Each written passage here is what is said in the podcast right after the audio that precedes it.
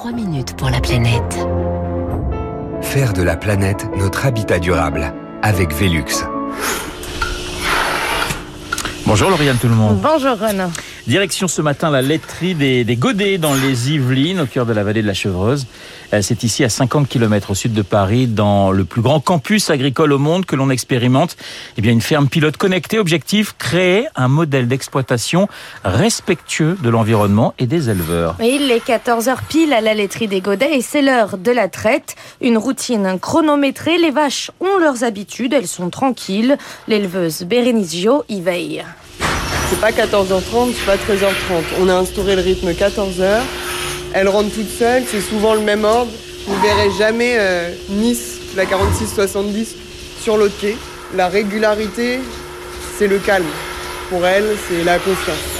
Ici, c'est une seule traite par jour plutôt que deux habituellement. C'est moins de lait produit, mais plus de confort pour les vaches comme pour les trois salariés polyvalents qui se relaient sur la ferme.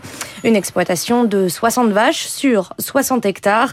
C'est la taille moyenne d'une ferme laitière typique en France. Donc là, on a euh, devant nous des Normandes. C'est une bonne santé, une bonne fertilité, une bonne capacité de marche, parce qu'on les bouge tous les jours. Et c'est ce qui fait toute la particularité de cette ferme 100% bio. Les vaches sont tout le temps dehors. Euh, J'ai pas à prendre un tracteur, euh, une mélangeuse et distribuer l'aliment. Il n'y a pas de bâtiment à nettoyer, à curer. Les vaches, elles mangent euh, là où elles vivent. C'est le système du pâturage tournant dynamique. La vétérinaire Julie Renou coordonne le projet.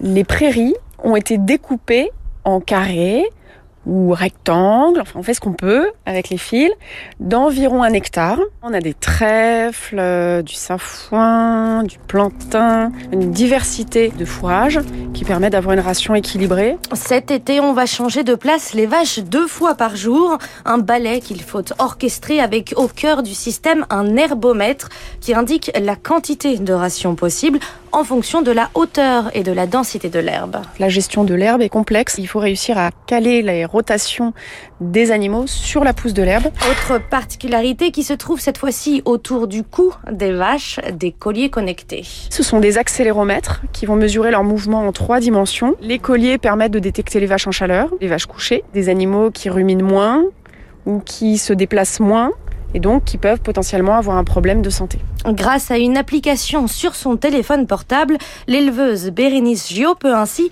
quitter ses vaches l'esprit plus léger. Ça permet de confronter l'œil de l'éleveur, mais c'est aussi rassurer parce qu'il y a une sécurité quand je suis pas là le soir. Je sais que je peux avoir une alerte en cas de problème. Et voilà tout l'objectif de la fondatrice du projet, Audrey Bourrolo, l'ancienne conseillère agriculture d'Emmanuel Macron, qui a repris cette ferme en partenariat avec le patron de Free, Xavier Niel, et les fonds Danone pour l'écosystème. Ici, depuis deux ans, donc, sur le campus Hectare, on s'attelle à lutter contre l'avenir sombre de l'agriculture française, avec des paysans vieillissants et seulement un tiers des fermes qui trouvent aux repreneurs Julie Renaud. Il y a une vraie problématique de transmission des fermes dans notre pays.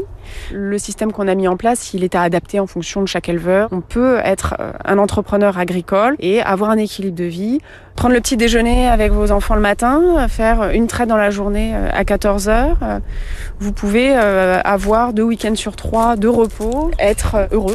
Et donc d'ici trois ans, la ferme pilote aura suffisamment de données pour que le modèle soit exporté. Merci Lauriane. 3 minutes pour la planète à retrouver sur notre site radioclassique.fr tout de suite.